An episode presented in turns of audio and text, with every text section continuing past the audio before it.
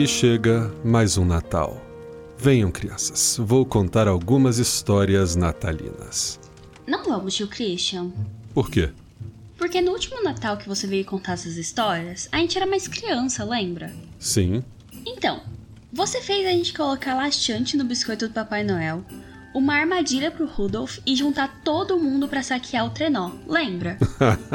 Lembro. Pois então, acontece que Papai Noel não existe. Era o vizinho que fazia caridade todos os anos que se passava pelo Papai Noel. O Rudolph, no caso, era só o cachorro dele. E o trenó era só uma carroça cheia de caixas vazias para fazer um volume nos sacos. Depois daquele Natal, todo mundo ficou de castigo. Os pais proibiram as crianças da vizinhança de brincarem com a gente e o vizinho caridoso nunca mais fez caridade no bairro. Faz assim, toma 50 reais e senta aí que eu preciso contar as histórias. Eba, posso fazer a introdução? Claro. Senhoras e senhores, eu sou Julia Mark e esse é o especial de Natal 2021 do Escriba Café.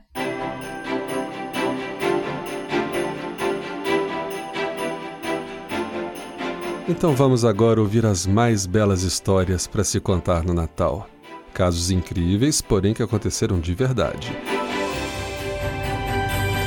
Eu vou começar com um bem interessante. Estão prontos? Era uma fria manhã de Natal em Germantown, nos Estados Unidos.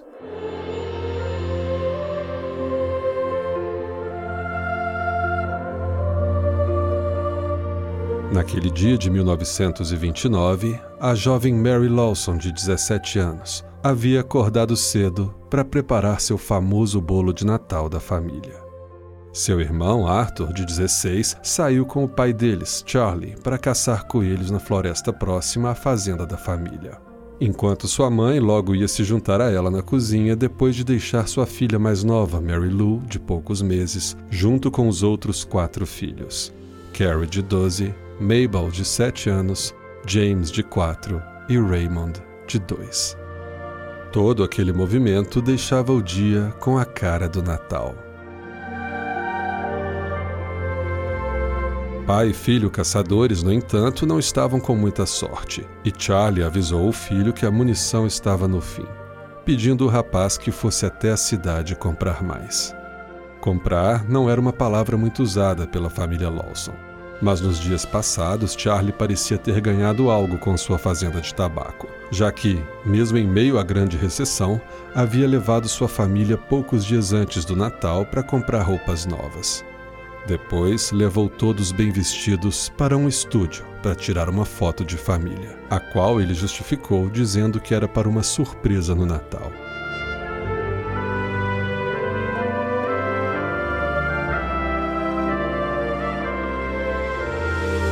Enquanto Mary e sua mãe estavam preparando a casa para o Natal, Carrie e Mabel se despediram delas para irem visitar parentes numa fazenda vizinha. As duas irmãs saíram de casa e, ao passar pelo celeiro, se depararam com seu pai. Matou as duas. Para garantir que tinham morrido, espancou brutalmente os corpos com uma enxada. Charlie foi em direção à casa e, ao chegar na varanda, viu a esposa descascando batatas. Ela foi prontamente alvejada e ele recarregou o rifle, abriu a porta da frente e atirou em Mary, que caiu bruscamente. E continuou pela casa, atirando e matando James e Raymond, até que chegou ao bebê de quatro meses e o matou espancado.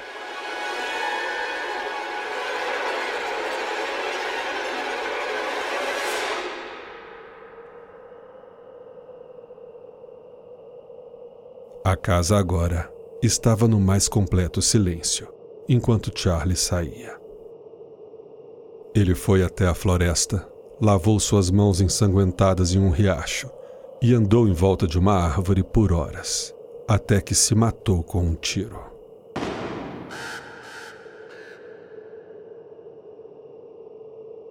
Em seu bolso haviam dois bilhetes, um com dizeres incompletos e ininteligíveis e outro com somente uma frase, que dizia: Ninguém deve ser culpado além de mim.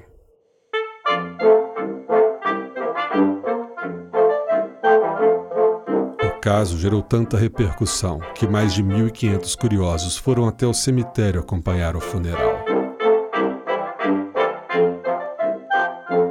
E aproveitando toda essa fama, um irmão de Charlie passou a vender ingressos para visitas macabras na casa da família Lawson, com as manchas de sangue ainda presentes e até mesmo o bolo de Mary sobre a mesa. Nunca se descobriu o motivo daquele bizarro assassinato. Especulações vão desde doença mental até culpa por incesto, mas nenhuma evidência surgiu sobre isso. O motivo de Charlie ter mandado o filho mais velho para a cidade também é outro enigma. As roupas compradas dias antes e a foto que Charlie afirmou ser para uma surpresa de Natal deixa a suspeita de que os assassinatos foram premeditados.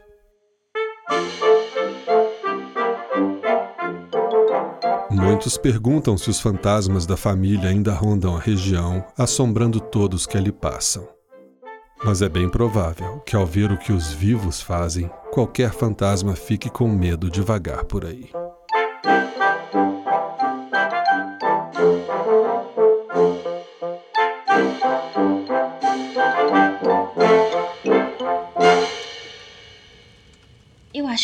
Gostava do filho dele. Que crueldade. Conta mais uma história. Então vamos lá mais uma dos Estados Unidos, terra rica em histórias natalinas, como podemos ver. E se você acha que o pai da história anterior não gostava do filho, espere para ver esse próximo.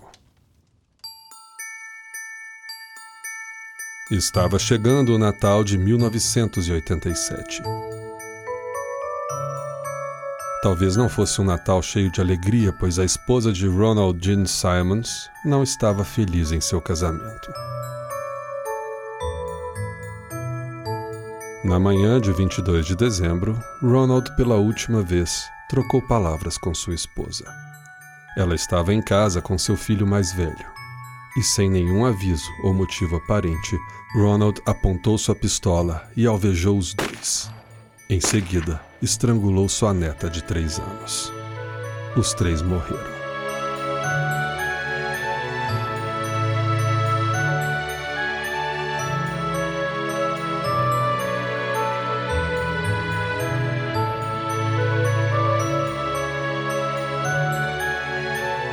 Ele então esperou pacientemente as outras quatro crianças que estavam fora retornarem para casa. E quando chegaram, ele disse que tinha presentes para elas. Assim, uma a uma, ele estrangulou e afogou num barril todas as quatro.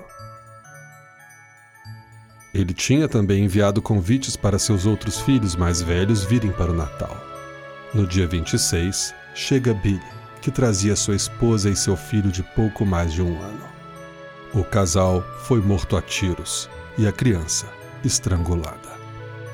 Pouco depois chega Sheila, seu marido e o filho, e o mesmo destino foi reservado a eles. Depois de estrangular seu neto, ele levou sete dos corpos para o quintal e deixou o restante na casa, cobrindo os corpos com casacos e saindo em seguida para ir beber num bar próximo. Quando voltou para casa, abriu uma lata de cerveja e sentou no sofá para assistir TV, cercado pelos corpos de sua família. Na manhã de 28 de dezembro, Ronald pega sua arma e dirige seu carro até uma firma de advocacia. Onde dispara quatro tiros na cabeça da secretária Kathy Kendrick, que morreu na hora.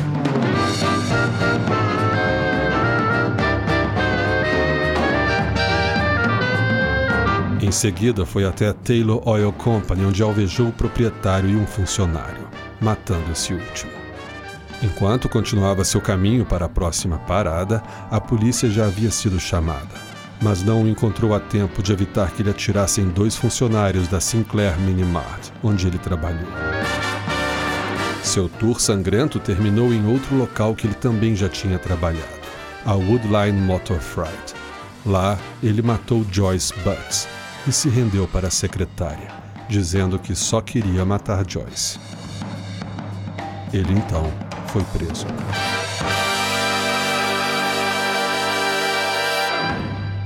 Dias depois, a polícia descobriu que a família de Ronald também estava morta. Ele foi enviado para um psiquiatra que afirmou que o assassino estava em plena consciência e em condições de responder por seus atos.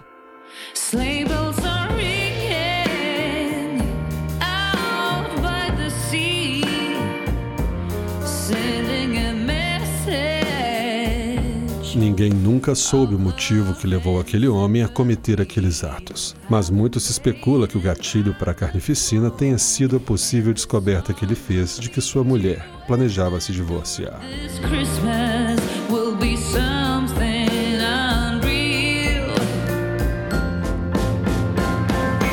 Ronald foi condenado à morte, sentença a qual ele comentou: No meu caso, qualquer coisa menor que a morte seria uma punição cruel e incomum.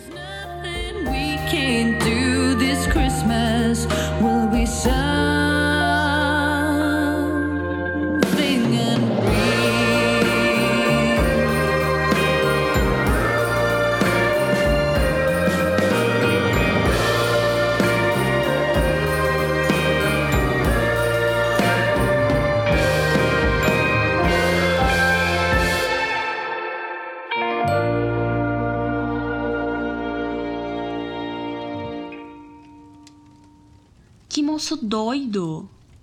Mas já enjoou essas histórias sangrentas. Conta outra. Ok, vamos tirar o fator sangue. Mas como você não disse nada sobre mistério e morte, vamos lá. Tem uma bem estranha aqui que aconteceu no Natal também. John Doe é uma espécie de codinome que se dá na língua inglesa a algum homem que morre e ninguém consegue identificá-lo. Quando é uma mulher, o codinome é Jane Doe.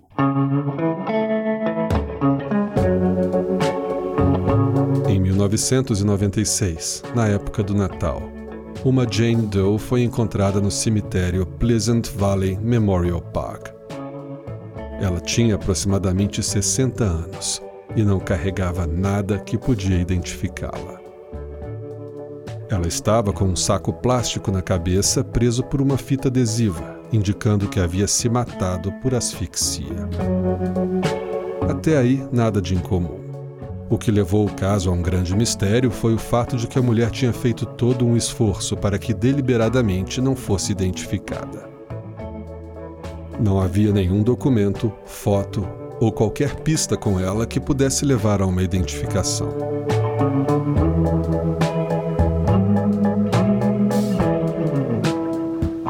Tudo indicava que ela foi até o cemitério, montou uma pequena árvore de Natal ao seu lado, terminou de tomar uma garrafa de brandy e colocou fones de ouvido, começando a ouvir uma fita cassete com um show de comédia de Mel Brooks. Ela havia levado uma mochila de onde tirou um saco plástico e colocou na sua cabeça, selando com fita adesiva. Guardou calmamente a fita na mochila e se deitou para sufocar.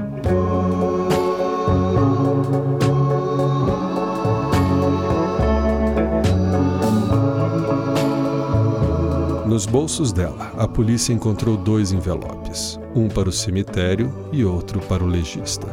Ambos continham uma nota de 50 dólares cada. Junto havia um bilhete, onde ela escreveu: Morta pelas próprias mãos. Prefiro não ter autópsia. Por favor, encomende a cremação com o dinheiro fornecido. Obrigada.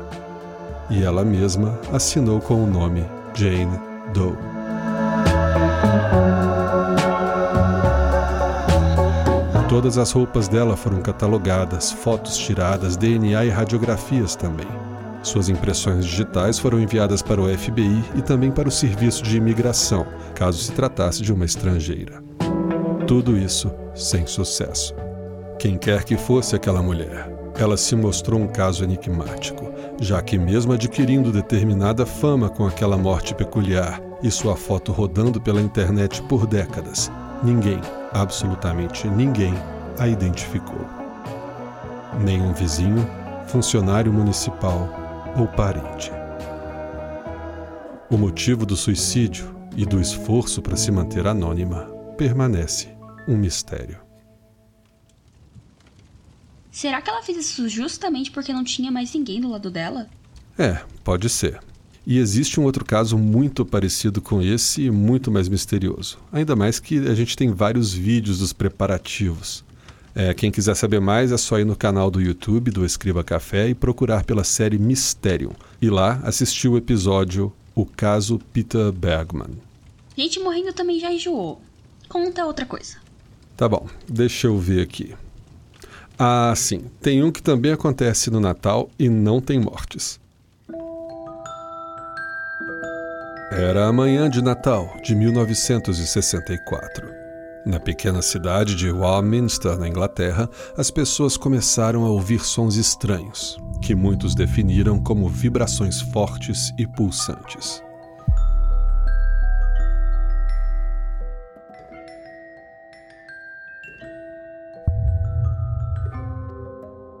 Alguns acordaram com barulho de coisas caindo em seus telhados, mas ao analisar, não tinha nada ali. E o tempo também estava bom, descartando gelo ou chuva.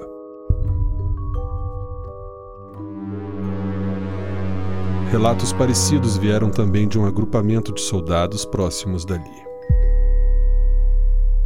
Uma mulher que seguia para a igreja para a missa de Natal foi jogada no chão pela vibração e não conseguiu se mover. Ela narrou que parecia que dedos sonoros a estavam segurando no chão. O estranho som pulsante passou a ser conhecido como a Coisa, e nunca ninguém conseguiu explicar sua origem. Com dezenas de casos só naquele curto período, logo o mistério chamou a atenção e não demorou muito para que, com o passar do tempo, OVNIs passassem a ser observados. Os estranhos objetos vistos no céu viraram notícia e muitas pessoas passaram a estudar o caso. Certamente muita fantasia começou a se misturar com o fenômeno original, mas no fim, tudo o que resta é a certeza de que algo estranho aconteceu naquela cidade. Mas o que, ninguém sabe.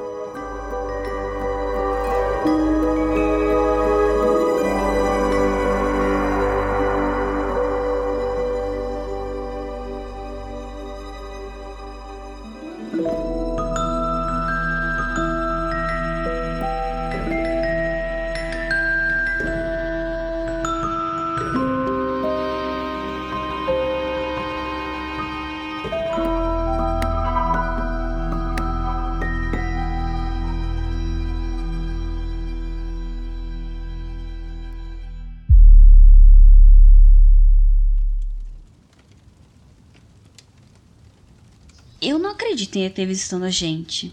Eu acho que algum teste secreto do governo. Algo assim. Tem. Tem uma história mais bonitinha aí? Tá bom, vai. Vamos então para uma história bonitinha. E como estávamos falando de OVNIs, acho que essa aqui é perfeita. Era a véspera de Natal de 1955. Nos Estados Unidos, o Centro de Defesa Continental mantinha um papel importante em meio à Guerra Fria, monitorando o espaço aéreo americano. Trabalhando naquela noite estava o coronel Harry Shoup. À sua frente havia um telefone vermelho, com uma linha que somente um general quatro estrelas, o Pentágono e o próprio coronel Shoup tinham acesso. Aquele telefone tocar significaria que algo de grandes proporções estaria acontecendo ou por acontecer. E naquela noite, o telefone tocou. Com toda a atenção envolvendo o país naquela época, ele se preparou para ouvir o pior. Tirou o telefone do gancho e atendeu. Porém, o que ele ouviu ali foi mais surpreendente ainda. A voz de uma criança, perguntando se ele era o Papai Noel. O coronel achou-se uma piada de extremo mau gosto e, ao repreender o interlocutor, esse começou a chorar. Schultz percebeu então que era realmente uma criança tentando falar com o velhinho. E ele então mudou o tom. Disse: Ho, ho, ho, você foi um bom menino esse ano? E então, logo em seguida, pediu para falar com a mãe do garoto. Ao falar com ela, ele informou quem e de onde era.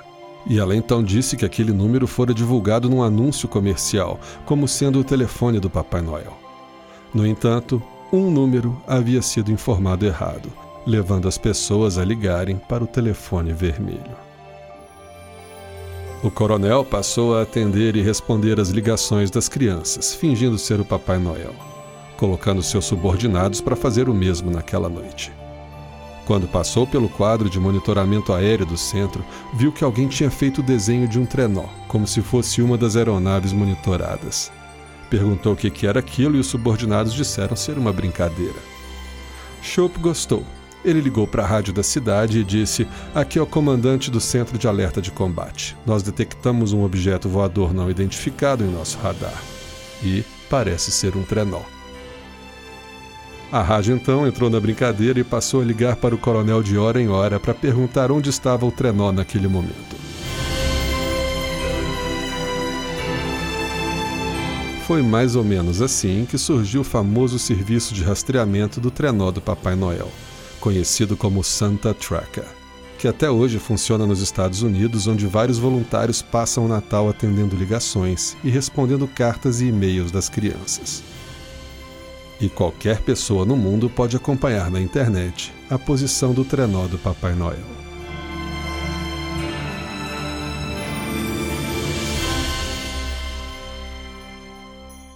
O fato é que a história do telefone vermelho tem uma pitada de lenda, já que é impossível aquele telefone ser conectado a uma linha comum. Mas realmente houve uma confusão de números em um anúncio que acabou chegando numa ligação ao CONAD, que foi atendida pelo coronel.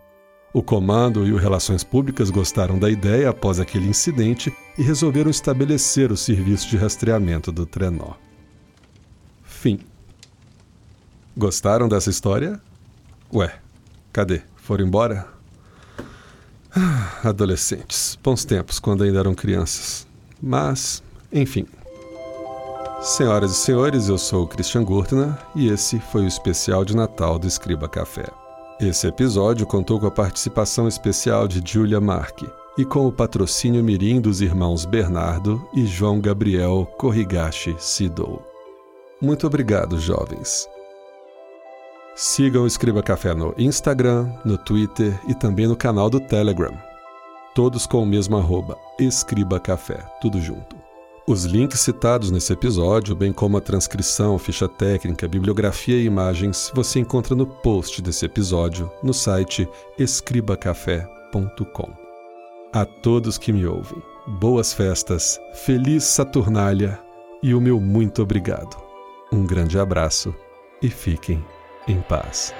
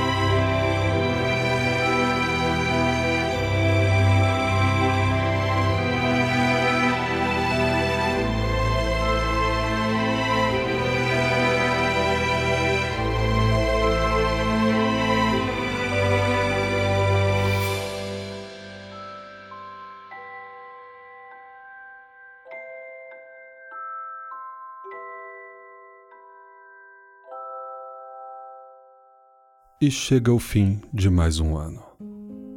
Eu não acho que o fim de um ano seja o fim de um ciclo particular. É o fim de um ciclo do calendário gregoriano, sim, mas não de cada um de nós. Alguns devem estar no meio de um ciclo.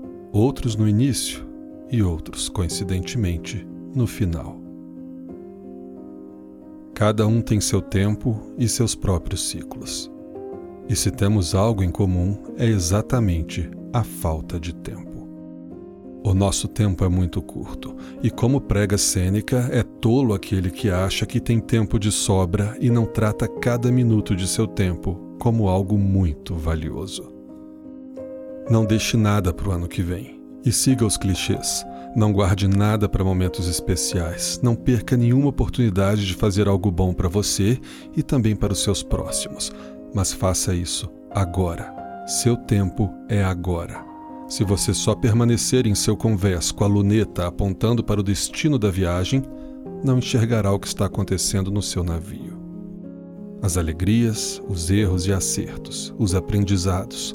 Não criará laços nem amizades com seus camaradas, através da aventura, dos bons e maus ventos, e perderá o melhor momento de toda viagem, que é a própria viagem. O risco de você não chegar ao destino é grande. E se assim for, e você não tiver aproveitado a viagem, não terá aproveitado nada, e sua vida terá sido em vão. No livro Juventude de Joseph Conrad, há a seguinte passagem no final. Marlowe bebeu novamente e disse: Entre todas as maravilhas, é o mar, acredito, o mar em si mesmo, ou é a juventude em si? Quem pode dizer?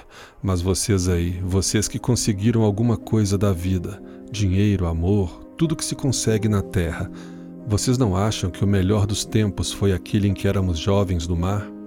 Jovens que nada tinham, no mar que não nos dá coisa alguma a não ser pancadas e por vezes uma oportunidade de sentirmos nossa própria força. Não seria somente esse o tempo que todos nós recordamos com saudade? E todos nós concordamos com Marlowe. O homem de empresa, o guarda-livros, o advogado, todos nós concordamos com ele, mexendo a cabeça por sobre a mesa polida como um lençol tranquilo de água escura, que refletia nossos rostos vincados pelas rugas, nossos rostos marcados pelo trabalho, pelas decepções, pelo sucesso, pelo amor. Nossos olhos cansados, procurando fixamente, sempre com ansiedade, alguma coisa fora da vida, que enquanto se espera, já se foi. Passa sem ser vista, como um suspiro, como um relâmpago, junto com a juventude, a força, o romance das ilusões.